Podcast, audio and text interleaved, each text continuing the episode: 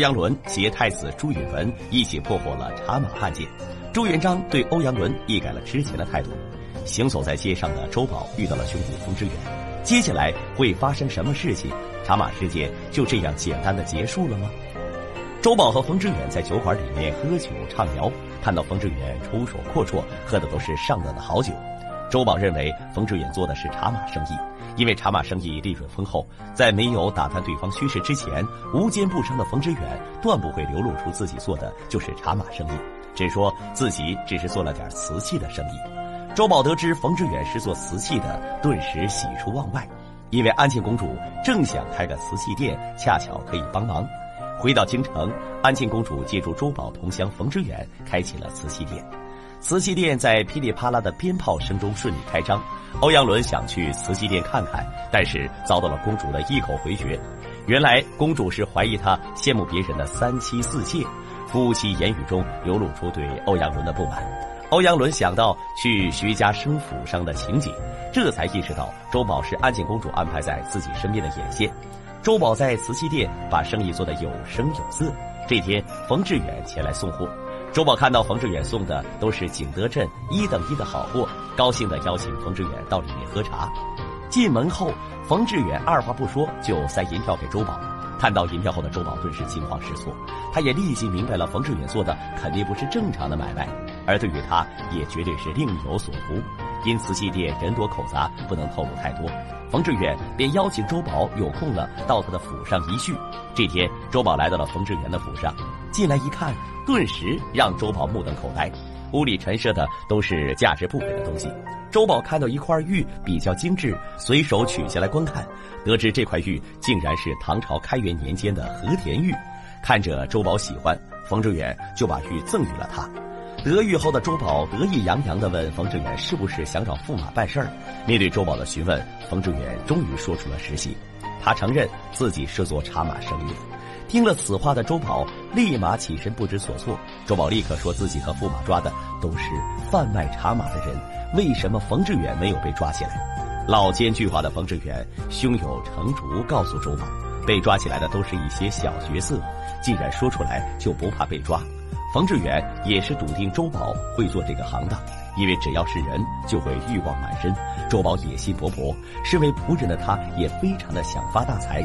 冯志远诱惑周宝，表示现在是做茶马的最好时机。正是因为朝廷对茶马把控的非常严，其中的油水也就越足。但是现在茶马生意需要强硬的后台，像布政司这样的后台已经不行了，必须要像公主府这样的后台才能做此事。而周宝背后公主正是可以利用的条件，有这样的条件，如果不做太可惜。为了让周宝做这个买卖，冯志远更是做足了功课。他不辞辛苦跑到周宝的家里去探望他的老母亲，表面是探望他的母亲，实际上是打探周宝的情况之后，更好的拿捏他。去了周宝的家里，冯志远看到了周宝这些年来在公主府偷的东西。如果冯志远告发周宝偷东西的事情，那么他在公主府的职务就会丢掉。也许还会丢掉性命，加上如果买卖做成的话，冯志远愿意拿出七分的利益分给周宝。在糖衣炮弹以及威逼利诱下，周宝沦陷了。他知道凭借他的力量是不行的，于是和冯志远一起商量怎么对付欧阳伦。来到公主府，周宝在花园里找到了欧阳伦。见到欧阳伦，周宝就用瓷器店的生意为由，让欧阳伦去见冯志远。周宝故意奉承欧阳伦说。冯志远愿意出面帮忙做生意，完全是因为养伤公主和欧阳伦。此时的欧阳伦还在为周宝在公主面前偷偷告密一事耿耿于怀，于是说道：“跟我这么多年，以为我不知道你是什么角色？”面对周宝这张嘴脸，欧阳伦也不想多说，便打发他去公主那报账。周宝见欧阳伦不为所动，于是在公主面前一直夸赞冯志远，此人十分可靠。公主答应了周宝，说服欧阳伦去见见冯志远。与此同时，也不忘提醒，要周宝看紧点欧阳伦，不要他接近任何女人。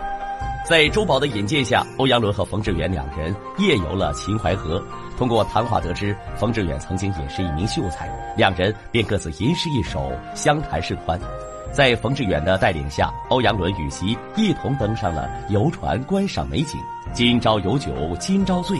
冯志远试探性的暗示，如果再有几个美女相陪，是多么奇妙的一件事儿。欧阳伦则称那是商人的事情，自己没有这个想法。